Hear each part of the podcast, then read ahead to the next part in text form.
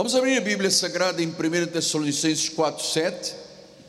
Quero agradecer a Deus por tantas pessoas que estão participando, eu não sei o número de computadores ligados no YouTube, Instagram, eh, Facebook.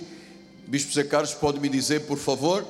Mas agradecer a todos que, mesmo à distância, não se desligam deste santo apostolado. Um beijo para a nossa bispa, minha amada esposa, que está ouvindo e participando pelas mídias sociais. Vamos ouvir o que Paulo diz?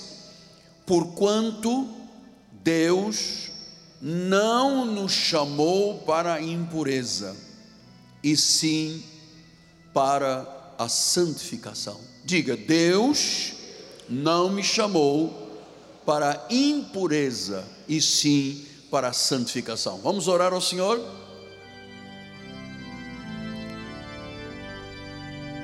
Senhor Jesus, eu tenho eu tenho uma alegria no meu coração a cada dia que estou sobre este altar. Tenho vida, tenho saúde, tenho lucidez, estou orientado, os meus ossos perfeitos, os meus marcadores de sangue 100% perfeitos, a minha mente, o meu coração, é a mente de Cristo, é o coração circuncidado com a palavra. Creio num Deus vivo, creio num Deus da igreja, creio no Senhor do universo e creio no Deus que tem o seu reino aqui na terra, que é a igreja de Jesus. Senhor, usa-me para pastorear a igreja usa-me para ensinar, para aconselhar, para encorajar e abençoa esses, esses quase 400 computadores que estão no YouTube e aqueles que estão pelas mídias sociais. Fala, revela-te, ó Deus, mostra o teu coração à igreja, em nome de Jesus, e a igreja do Senhor diga amém, amém e amém. Uh, glória a Deus. Meus amados irmãos, minha família, santos preciosos de Deus, nós temos ouvido o Espírito Santo, meus filhinhos queridos, falando à igreja sobre santificação.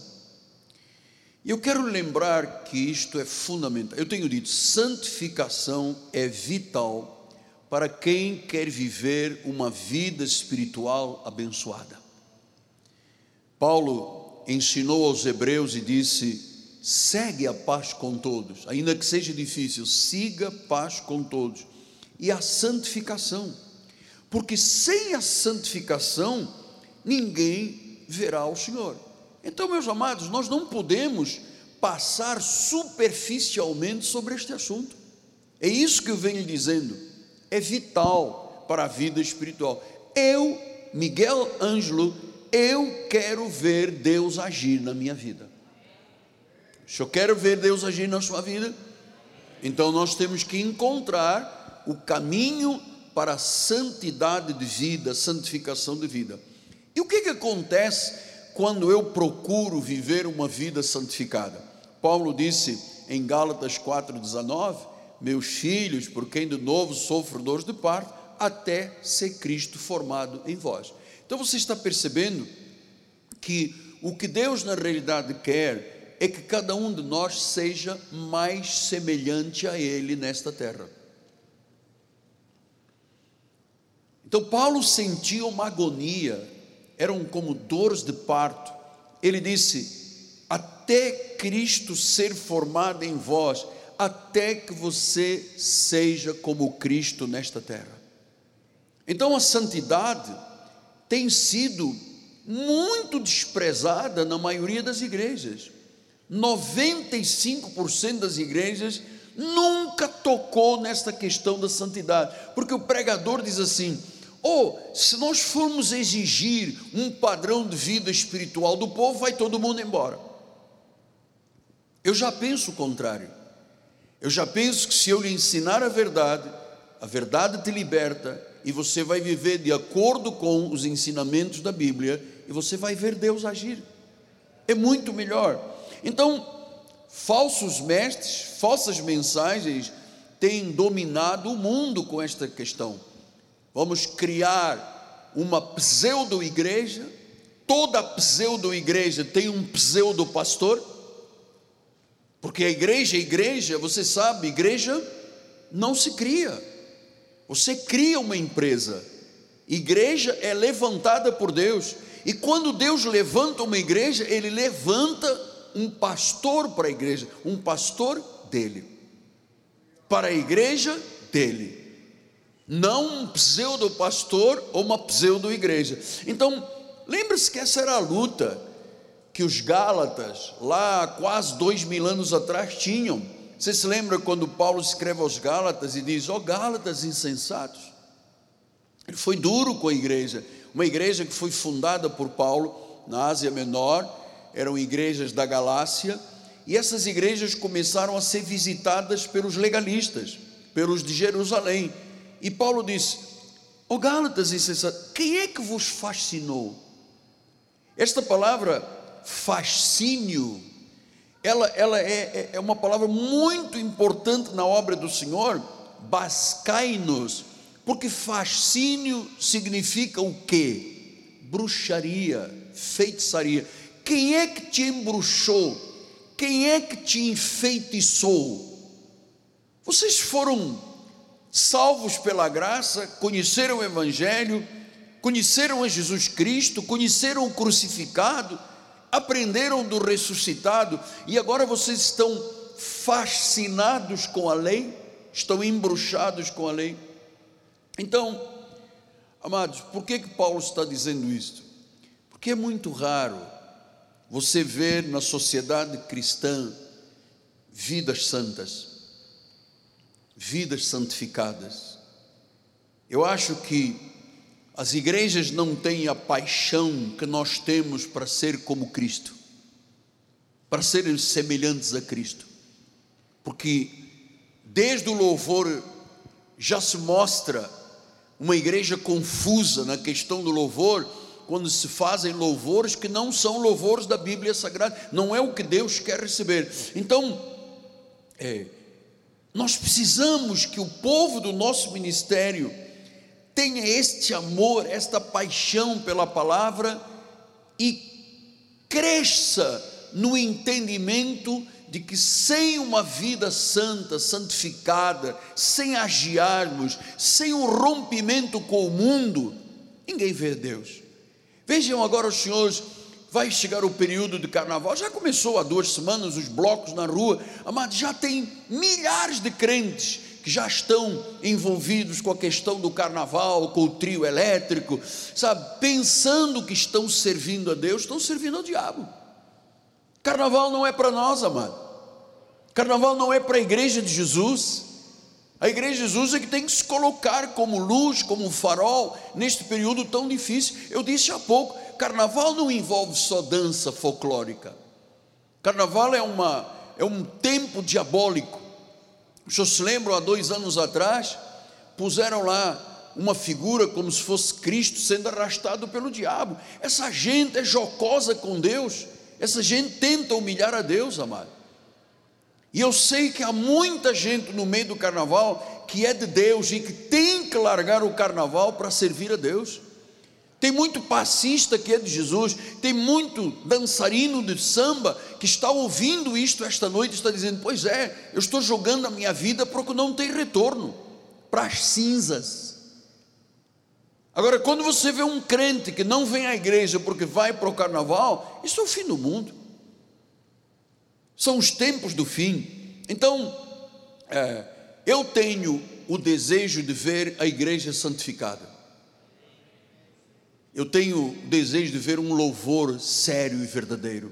Amanhã vou estar aqui novamente na reunião dos ensaios, porque eu quero transmitir esse, esse, isso que eu tenho dentro do meu coração a respeito do louvor. Louvor não é cantar, louvor é louvar.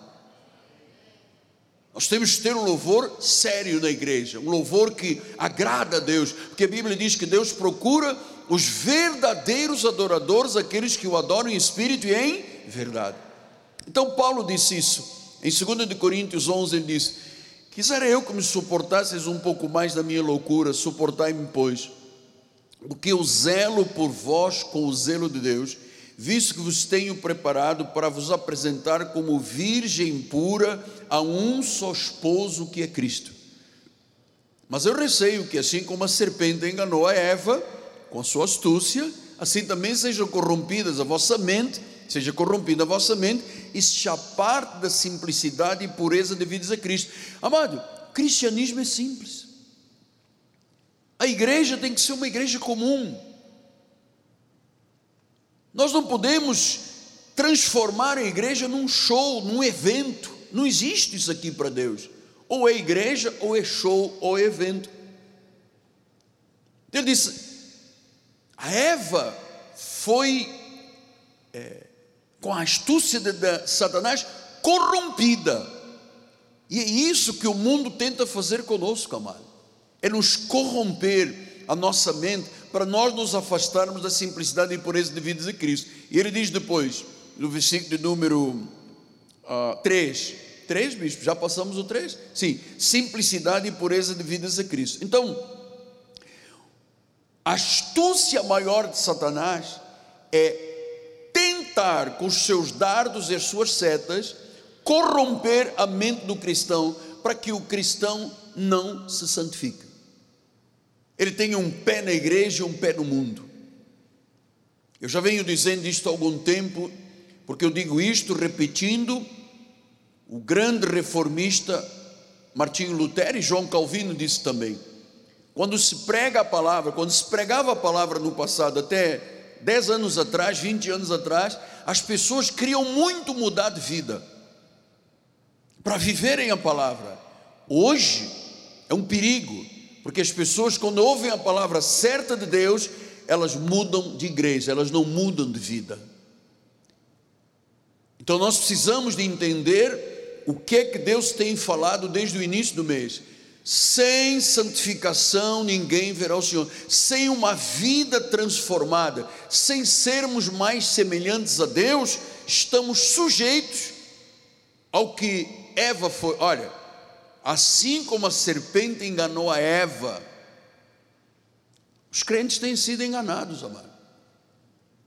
Volto a dizer isto com muita autoridade por pseudo-pastores e pseudo-igrejas, que não mostram. Você olha o que é a igreja hoje em dia, você não diz assim, ah, isto que eu estou vendo está aqui dentro da Bíblia. Não vê. Então, meus amados, a pureza e simplicidade devidas a Cristo, isto é vida santa. Depois diz o versículo 21, em gloriamento confesso como se fôramos fracos, mas naquilo em que qualquer tem ousadia, com insensatez o afirmo, também eu tenho. Versículo 22. São hebreus, eu também sou. São israelitas, eu também sou. São da descendência de Abraão, eu também sou. São ministros de Cristo, falo como fora de mim, eu ainda mais. Agora veja Paulo, como é que Paulo aguentou, aguentou o ministério se não fosse um homem santo? se não tivesse uma vida santificada. Olha o que, que ele diz: em trabalhos, muito mais, prisões, açoites sem medida, perigos de morte, muitas vezes, cinco vezes recebi dos judeus uma quarentena de açoites menos um, fui fustigado três vezes com vara, uma vez eu fui apedrejado, em naufrágio três vezes, uma noite e um dia passei na voragem do mar, jornadas muitas vezes, em perigos em rios, perigos de salteadores, perigos entre patrícios, perigos entre gentios, perigos na cidade, perigos no deserto, perigos no mar, perigos entre falsos irmãos, trabalhos, fadigas, vigílias, fome, sede, jejuns, muitas vezes frio e nudez. Quem aguenta isto se não for uma vida santificada? Às vezes, uma palavra que o pregador diz já é motivo da pessoa virar as costas e ir embora da igreja. Não gostei. Quem é que aguenta isto, amado? Se, como, como é que você pode viver uma vida triunfante espiritual se você não tem uma vida santificada? Para aguentar o tranco da vida, a vida não é fácil, não. Você sabe disso? O mundo inteiro jaz no maligno. Nós vivemos uma batalha. Amado, o ensaio da igreja é uma batalha, o culto da igreja é uma batalha. as gravações de televisão são uma batalha, evangelização é uma batalha, porque o diabo não quer que isso aconteça, ele é o opositor. Então nós temos que transmitir e dizer à igreja: olha, o que é uma vida santificada, ela se sobrepõe às adversidades da vida, ela resiste às adversidades da vida, ela não desconhece os desígnios de Satanás, é uma vida santificada. Quando eu leio esta relação aqui do apóstolo São Paulo, dos seus sofrimentos, veja, nós nem chegamos a ver o 28, além das coisas exteriores, ao que pesa sobre mim diariamente a preocupação com todas as igrejas. Versículo 29. Quem enfraquece que também eu não enfraqueça? Quem se escandaliza que eu não me inflame? Então Paulo diz: Olha, apesar de tudo, como eu sou um homem santo, eu não permito que o mundo, eu não permito fraquezas na minha vida, eu não permito escândalos na minha vida. Cai sobre mim a responsabilidade sobre todas as igrejas. Amado, pense um pouco. Quem hoje em dia aguentaria esse tipo de situação? Fustigado, castigado, apedrejado, naufragado, traído. Quem aguenta, amado? Se não tiver uma vida consagrada, se eu não tiver uma vida santa, se eu não tiver o coração realmente em Deus, como é que eu vou viver a vida cristã? Como é que eu posso ser pastor? Então, é esta preocupação a pessoa que tem uma vida santa vê Deus agir na sua vida. Santidade, piedade, humildade, separação do pecado, separação do mundo. Amado, não fique indiferente a estas coisas que o Espírito está lhe falando. Não fique. Negar a carne, negar o que há no mundo, acreditar no dia do Senhor, ter uma vida consagrada, ter uma boa confissão, falar como a Bíblia ensina a falar, pensar como Cristo pensou, amados, é vida santificada. Vida santificada vê Deus agir, vê Deus agir. Você sabe, se Deus não fizesse esse trabalho dentro do nosso ministério, nós seríamos pecadores não transformados. E aí seríamos uma igreja igual ao mundo. Mas graças a Deus, cada pessoa que Deus traz por essa porta, Deus vai transformando de glória em glória, até ser Cristo formado em nós. E é isso que Deus quer, até Cristo ser formado em nós. Então, nosso ministério crê que as igrejas lá fora já foram longe demais, são mundanas demais. A maioria das igrejas são voltadas para questões políticas, amado. Nós vimos aí na campanha as igrejas todas engajadas, os altares, verba de um lado, verba do outro, as pessoas muito interessadas na política financeira. E Deus onde fica? Onde fica Deus? Então, uma coisa é o culto, outra coisa é um estirismo. Deus não aceita impiedade na casa dele. Então disse Paulo em 1 Coríntios 1, 2: A igreja de Deus está em Corinto, aos santificados em Cristo, ou seja, o selo da santidade para a vida eterna, nós não poderíamos fazer, foi Deus que fez. Já somos santificados por Cristo. O sacrifício dele, o sangue dele, a paixão dele, isto nos santificou. A condição para vivermos a eternidade já está garantida. Mas diz a palavra que fomos santificados em Cristo, mas temos um chamado chamado para ser santos. Não é um chamado para sermos rebeldes, é um chamado para sermos santos. O chamado para ser santos. Deus me chamou para ser santo. Deus não me chamou para viver na, na ribalta. Deus nos chamou para ser santo. Deus nos chamou para ser um pastor santo, que produz uma igreja santa, uma igreja que vê Deus agir. Um empresário santificado, ele vê Deus agir nos seus negócios. Um profissional liberal santificado vê Deus agir. Uma dona de casa santificada, que rompeu com o mundo, que tem valores sacrossantos, que evita a aparência do mal. Você não sabe que as más conversações corrompem os bons costumes? Quantas pessoas tiveram uma vida feliz espiritual e chega alguém e as corrompe nos bons costumes e acaba, destrói a vida da pessoa. Então, nosso chamado é para ser santos. Por isso eu vou continuar pregando contra o pecado.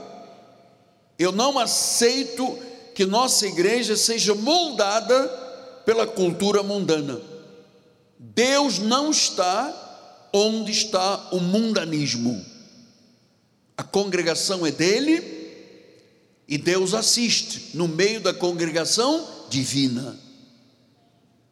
Tiago 4,4 diz isso: Infiéis, não compreendeis que a amizade do mundo é inimiga de Deus?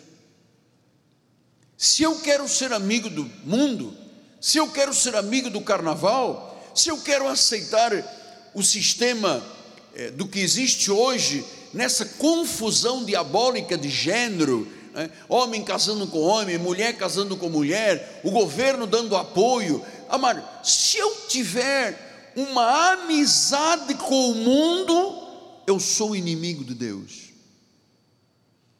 A amizade do mundo é inimiga de Deus. Aquele, pois, que quiser ser amigo do mundo, constitui-se, é ele que decide, constitui-se um inimigo de Deus. Então tem muito crente inimigo de Deus, porque é amigo do mundo. Eu vou lhe dizer, amado, todas as minhas vitórias, toda a minha vida em 50 anos de obra de Deus, 45 do pastor, todos os meus deleites, todos os meus pensamentos, todas as minhas aspirações estão aqui na igreja de Jesus. Eu não tenho nenhuma aspiração mundana, eu não tenho nenhum sonho mundano, eu não tenho nenhuma aspiração mundana. Todos os deleites da minha vida, todas as vitórias, tudo o que eu vivi durante estes 50 anos está dentro da igreja de Jesus. Na igreja de Jesus. Então, Paulo disse em Timóteo, 2 Timóteo 3, 1 Sabe, porém, nos últimos dias sobrevirão tempos difíceis. Os homens serão egoístas, avarentos, jactanciosos, arrogantes, blasfemadores, desobedientes aos pais, ingratos, irreverentes, desafeiçoados, implacáveis, caluniadores, sem domínio de si, cruéis. Cruéis eu estava vendo hoje uma estatística: 97% dos pastores que estão na ativa já foram traídos ou tiveram grupos de rebeldia contra o pastor. 97%. O que é igreja, gente? Só 10% dos pastores terminam a sua vida como pastores. 90% desistem do ministério. É dramático. Você tem que amar os seus pastores, aqueles que cuidam da sua alma, aqueles que zelam pelo seu espírito, aqueles que te ensinam, aqueles que te encorajam, aqueles que dobram o seu joelho e põem o rosto no chão, dizendo: Senhor, eu clamo pelo povo da igreja Cristo viva, amado. Então, este é o mundo desafeiçoados, implacáveis, caluniadores, sem domínio de si, cruéis. Amado, os maiores cruéis que eu tenho visto têm sido dentro da obra de Deus. Pessoas cruéis, que dizem que amam, depois não amam, depois querem, depois não querem, depois viram as costas, depois anulam a sua vida espiritual, se corrompem. Amado, é dramático. Por isso é que você vê muito pouco a ação de Deus na vida dos cristãos. Muito pouco. Versículo número 4. Vamos adiante que o tempo está passando. Traidores, atrevidos, enfatuados, amigos dos prazeres que amigos, mais amigos dos prazeres que amigos de Deus. Como é que uma pessoa que quer ver a Deus pode ser mais amiga de um prazer que amigo de Deus? Eu quero que a igreja Cristo Vive seja uma igreja amiga de Deus. Ame a Deus, se devote a Deus, tenha paixão por Deus, imite o seu anjo que tem um, um, apaixonado pela obra do Senhor, pelo reino, pela igreja, pela palavra, que a palavra seja sempre suprema em tua vida. Versículo número 5: tendo forma de piedade, negando-lhe entretanto o poder, foge destes também. Não é junta-te a eles, é foge. Tem forma de piedade, mas negam entre estes encontros que penetram sorrateiramente nas casas, conseguem cativar mulherzinhas sobrecarregadas de pecados, conduzidos de várias paixões, que aprendem sempre, mas jamais podem chegar ao conhecimento da verdade. Você vê o que é uma vida santificada e o que é uma vida corrompida. Você começa a perceber que o rosto de Deus está contra aqueles que praticam os males. Veja o que, que diz em 1 de Pedro 3, 10 a 12.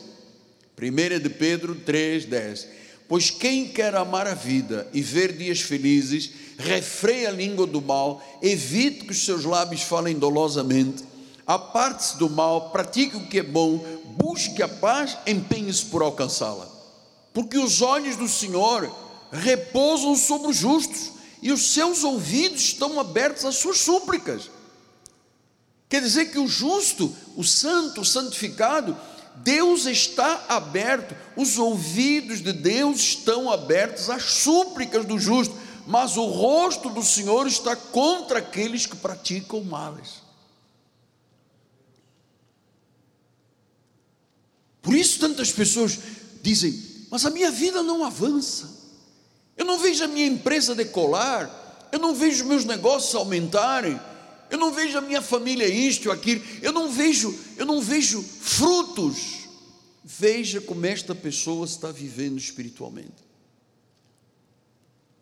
Por isso, 2 de Pedro 2,17, ele disse: esses, esses tais são como fontes sem água, como névoas impelidas por temporal, para ele está reservada a negridão das trevas porquanto, proferindo palavras jactanciosas de vaidade, engodam com paixões carnais, por suas libertinagens, aqueles que estavam prestes a fugir dos que andam no erro, prometendo liberdade quando eles mesmos são escravos da corrupção, pois aquele que é vencido fica escravo do vencedor.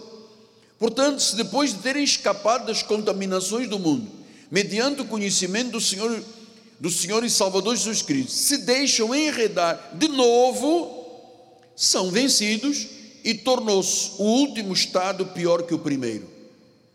E aí vem um dito, temos aí no versículo 20, 21. Pois melhores foram nunca tivessem conhecido o caminho da justiça, do que após conhecê-lo, volverem para trás, apartando-se do santo mandamento que lhes foi dado. Era melhor não tiverem, terem conhecido. Agora veja o que diz o adágio. Com eles aconteceu o que diz o adágio verdadeiro: o cão voltou ao próprio vômito, e a porca lavada voltou a revolver-se no lamaçal. Olha o que, que é andar para trás, olha o que, que é não ter uma vida santificada. É o cão que volta ao vômito, é a porca que volta a lavar-se no lamaçal, porque lamaçal é era o tempo do pecado fomos lavados no sangue de Cristo. Então, toda mentira é autodestrutiva, amado. Nós temos que ter cuidado com tudo isso. O seu apóstolo está lhe ensinando. Não é para você se dizer, não, então eu vou mudar de igreja porque ele está tocando em áreas que me ferem. Eu não te firo nada, amado. É a palavra que faz a obra. Eu estou apenas pregando. Olha o que, que disse Jeremias 17, 9 e 10. Jeremias 17, 9 e 10. Vamos, bispo. Jeremias 17, 9 e 10. Está na página 3. Aqui do lado direito. Jeremias 17, 9 e 10. Vamos esperar só um momentinho para entrar no computador, para poder aparecer aqui. Jeremias 17, 9 e 10. Enganoso é o coração, mais que todas as coisas, desesperadamente corrupto. Quem conhece o coração de uma pessoa? Versículo número 10. Eu, o Senhor, esquadrinho o coração. Eu provo os pensamentos. Isto para dar a cada um segundo o seu proceder, segundo o fruto das suas ações. Veja, todos nós temos ações e Deus esquadrinha o coração, porque o coração do ser humano é corrupto. Você sabe, ao longo da minha jornada de vida ministerial, vai fazer agora dia 7 de março, 45 anos. Quantas pessoas disseram que me amavam e me traíram? Tem uma ideia? Eu posso um dia trazer uma estatística, eu tenho tudo isso anotado em casa. É assustador.com. É assustador, porque o coração é corrupto, é enganoso. Quando o coração não está santificado, quando os pensamentos não estão santificados, quando a palavra não domina a vida da pessoa, amado. Você pensa que a pessoa é crente e não é crente. Não nasceu de novo, não tem vida santa. Então, nós entendemos no nosso ministério que Deus não tolera a mentira. Mentira traz derrota comportamento intolerável. Mentira para nós é intolerável, porque mentira paralisa o crescimento. Você vai ouvir isto bem estendido no domingo que vem, no culto domingo de manhã e de tarde. Então eu quero que os seguidores do meu apostolado tenham vidas santas. Eu quero que todos vejam o agir de Deus. Eu quero no nosso ministério uma forte santidade. Eu quero um padrão de vida nova nossa igreja não é mundana, nossa igreja não é pecaminosa, nossa igreja não tem nenhuma heresia da lei. Nós temos obrigações com Deus, nós temos que obedecer à lei moral de Deus, a nossa plena obediência a Cristo. Temos que ser virtuosos, temos que ser puros. Deus não nos chamou para impureza. Quantas pessoas já não honram mais o dia do Senhor? Nós vamos continuar batendo nesta tecla. Domingo é dia do Senhor. É o dia da ressurreição. É um dia sagrado, não nos pertence. A maioria do povo evangélico não tem mais dia do Senhor. Não leva a sério as reuniões de oração. A ceia, fogem da ceia por causa do pecado. Dízimos e ofertas são totalmente distantes da vida das pessoas. Então nós precisamos de entender que nós evangélicos temos responsabilidades com Deus e com a nossa vida. Nós não podemos ignorar o que Deus propôs para a nossa vida moral. Nós temos vidas transformadas de glória em glória. Então, é preciso lembrar o que disse Paulo em 2 Timóteo 2,14. Olha lá recomenda estas coisas, dá testemunho solene a todos perante Deus. Olha, testemunho solene a todos perante Deus, que evitem contendas de palavras que para nada aproveitam, excepto para a subversão dos ouvintes. Procura apresentar-te a Deus aprovado, como obreiro que não tem que se envergonhar, que maneja bem a palavra da verdade. Evita igualmente falatórios inúteis, profanos, pois os que deles usam passarão em piedade ainda maior. Além disso, a linguagem deles corrói como câncer, entre os quais estão Emineu e Fileto. Estes se desviaram da verdade, asseverando que a ressurreição já se realizou e estão pervertendo a fé de alguns. Amado, quem é que é pervertido? Quem não é santo. Tente me perverter a mim, ver se você consegue, ou alguém consegue. Não consegue. Os meus valores são muito sólidos. E eu venho transmitindo aqui a cada culto, os seus bispos têm transmitindo isso. Você vai começar agora a ouvir no altar do nosso ministério a partir deste mês, a nossa bispa nacional, a nossa bispa diretora pastoral. Minhas filhas têm quarenta e poucos anos de obra de Deus, foram criados aos pés do apóstolo, vivendo o evangelho. Elas têm boas novas para ajudar as pessoas também. Elas têm uma unção sobrenatural sobre a vida delas. Desviaram da fé, asseverando que a ressurreição já se realizou, estão pervertendo a vida de alguns. Versículo adiante, que diz a palavra do Senhor 19: Entretanto, o firme fundamento de Deus permanece, tem um selo. O Senhor conhece os que lhe pertencem. O Senhor conhece quem é dele mesmo. Aparte-se da injustiça todo aquele que professa o nome do Senhor. Como é que eu me aparto da injustiça? Se eu, se eu, gosto, se eu quiser, se eu amar a vida de santidade, amado, eu me aparto da injustiça.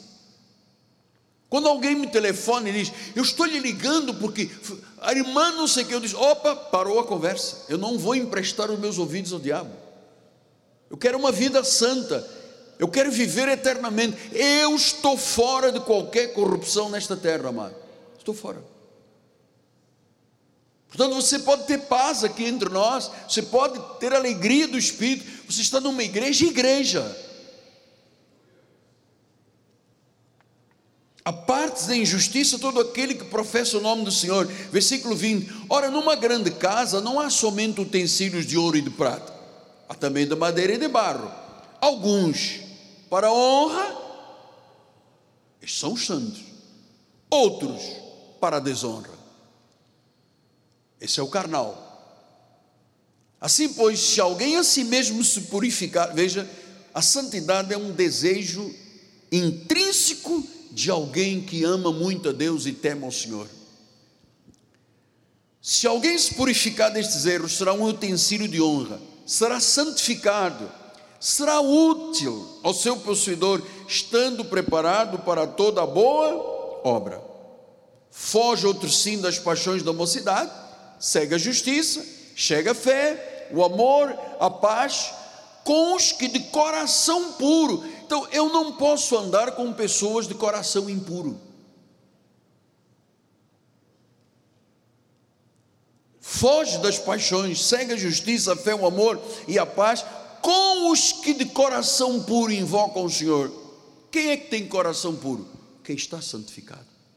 Quem Cristo está sendo moldado na vida de coração puro. Então nós vamos viver esta vida santa até Cristo ser formado em nós, lembrando que esta é uma obra gloriosa e é algo crescente na vida. Veja o que disse Paulo em 2 Coríntios 3,18. Olha só, temos 10 minutos. Ora, todos nós com o rosto desvendado, não tem mais véu aqui, rosto desvendado, contemplando como por espelho a glória do Senhor, somos transformados de glória em glória. Amado, somos o que? Transformados. Ah, aquela irmãzinha, há 20 anos, ela era irada, né? era uma pessoa agressiva, 20 anos depois, é irada e agressiva. Aquela pessoa era rixosa. 20 anos depois é rixosa. Isso é um vaso de desonra. Isso é um vaso de desonra. Porque Deus diz que Ele transforma. Somos transformados de glória em glória. Na Sua própria imagem, como pelo Senhor, somos transformados. Quer dizer que uma mensagem é algo tão importante e transformador que eu tenho que amar a mensagem que Deus fala, se revela aqui no altar, porque de glória em glória ele vai nos transformando. Se você pegar a minha imagem há 4, 5 anos atrás, a imagem física, você vai dizer, ele está diferente. É o tempo, é, é, são os anos, é o cabelo branco, é a sobrancelha branca, ele está diferente. Mas o meu caráter é igual.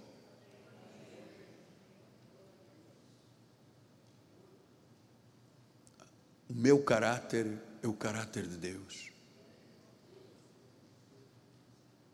Senão eu não aguentaria o ministério.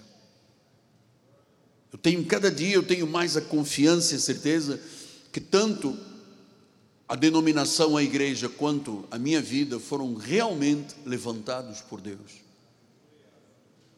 Eu não criei nada do que você vê nesta cidade de refúgio, criei nada. Então diz que de glória em glória, é uma relação de glória em glória. Cristo em nós, a esperança da glória. Ele opera, opera através da palavra, opera através do louvor. Ele transforma a sua própria imagem. Quer dizer que igreja tem que ter a imagem de Deus. Cristão tem que se parecer com Cristo na forma de falar, na forma de se postar, na questão moral da vida, tem que ser assim, ou não é cristianismo, ou não há salvação. Então, é muito duro, quando eu li essa estatística que chegou a mim ontem, 97% dos pastores ativos, ativos, 97% dos pastores ativos já foram traídos por alguém das igrejas ou vítimas de rebeldia. 97. Quer dizer, camarada, sobra muito pouco. E eu vou lhe dizer uma coisa: dentro dessa multidão de cristãos, eu, eu louvo a Deus por sua vida. Eu louvo a Deus por cada homem, cada mulher desta igreja, cada jovem, cada ancião, cada família, porque Deus colocou aqui pessoas muito especiais, pessoas que amam a Deus, pessoas que refletem Deus, pessoas que querem crescer na graça no conhecimento de Deus. Segunda-feira tivemos uma jornada de oração, tinha um monte de gente aqui de manhã, de tarde, de noite. Você vê o que que é uma igreja verdadeira de santos, de vasos de honra. Cada homem, cada mulher, cada família que Deus colocou, quem não era, Deus dispensa, amado. Quem é? E eu vou dizer uma coisa, eu acredito, eu acredito que há pessoas que se afastaram do nosso ministério, que foram corrompidas por outros, que estão muito desejosas de voltar para a casa do Senhor, estão sem jeito, mas eu vou lhe dizer: volte, você não será criticado por ninguém, volte, seu lugar é aqui, você nunca será feliz em outro lugar, muito menos na lei. Não adianta tentar procurar uma, uma igreja que faz muita música, muita dança, que os pastores se atiram uns em cima dos outros. Isso não é igreja, isso é pseudo-igreja. Você nasceu aqui dentro deste ministério, não importa a idade que você tem. Se chegou aqui criança, médio, idoso, jovem, você nasceu de novo dentro deste ministério. Esse ministério é muito semelhante a Deus. Claro que você pode me perguntar, mas apóstolo, esta igreja é perfeita? Como nós poderíamos ser uma igreja perfeita se nós somos imperfeitos? Mas eu vou lhe dizer, eu luto. Diariamente, minha esposa está ouvindo, ela é a única testemunha que pode lhe dizer, é verdade o que o apóstolo está dizendo. Pergunte a ela. Eu passo muito tempo a sós com Deus, rosto no chão, clamando dia e noite, chorando, suplicando, porque eu quero ver Deus agir na minha vida. Eu quero, quando orar por alguém, que essa pessoa seja curada. Eu não quero aqui na igreja culto à personalidade. Aqui não há personalidade para ser cultuada. Aqui o único que é cultuado é Jesus. Portanto, nós temos num processo progressivo, que isto começou após a conversão, o Espírito Santo está trabalhando em nós, estamos vivendo de acordo com os padrões de Deus, estamos tendo uma mente renovada, estamos tendo um crescimento espiritual, estamos em obediência aos mandamentos de Deus, e este processo da santidade ou da santificação ocorre ao longo de toda a nossa vida. O Senhor, por Sua graça, transforma a nossa vida para refletirmos o Seu caráter e a Sua imagem. Que todos nós, amados, começando pelo altar até a portaria da igreja, todos nós sejamos fiéis a Deus neste mundo de trevas, de ruína e maligno. A sua luz tem que brilhar. Você tem que ter sal na sua vida para dar sabor à vida dos outros. Imagina os senhores, temos dois minutos. Imagina os senhores, alguém perguntar a você: Onde tem uma igreja verdadeira? E você poder dizer: a igreja evangélica Cristo vive é uma igreja verdadeira. É muito lindo, porque há igrejas muito perigosas. Há igrejas onde o ensino é de demônios, destroem a vida das pessoas. E há igrejas muito boas, que são igrejas comuns, são igrejas que refletem Deus. E como é que se reflete Deus? Quando o povo tem a imagem e a semelhança do Senhor. Quando o povo é santo. Senhor Jesus, muito obrigado por esse tempo tão precioso. Viemos aqui esta noite com o intuito de te celebrar, de te adorar, de te glorificar, de te bendizer, de te magnificar. A nossa alma está em paz contigo, Deus. Vamos voltar daqui a pouco aos nossos lares, certos de que ouvimos Deus falar, fomos ensinados, estamos refletindo Deus. Cada homem desta igreja irá refletir Deus, amando a sua esposa como Cristo amou a igreja. Cada esposa irá refletir esta santidade, sendo submissa ao seu marido. Os filhos honrando seus pais, os pais não tratando os seus filhos com ira. Sim, meu Deus, é isto que tu queres: um povo santificado pelo teu sangue, mas chamado para ser santo. Nós estamos fugindo, Senhor, de toda impiedade, de toda impureza, para que tu ages através da nossa vida, em nome de Jesus. E a igreja do Senhor diga: Amém, Amém e Amém. Vamos oferecer um lindo aplauso a Deus. Vamos ficar de pé. Muito obrigado pela honra que você trouxe à igreja. Obrigado pelo bom número de irmãos que chegaram, conseguiram ultrapassar as dificuldades. Vou chamar a nossa bispa nacional para nos dar a bênção final. E domingo, nove da manhã, cinco da tarde Mentiroso vai para o inferno. Bispo amada, sua bênção. Glória a Deus. Estenda suas mãos para o altar.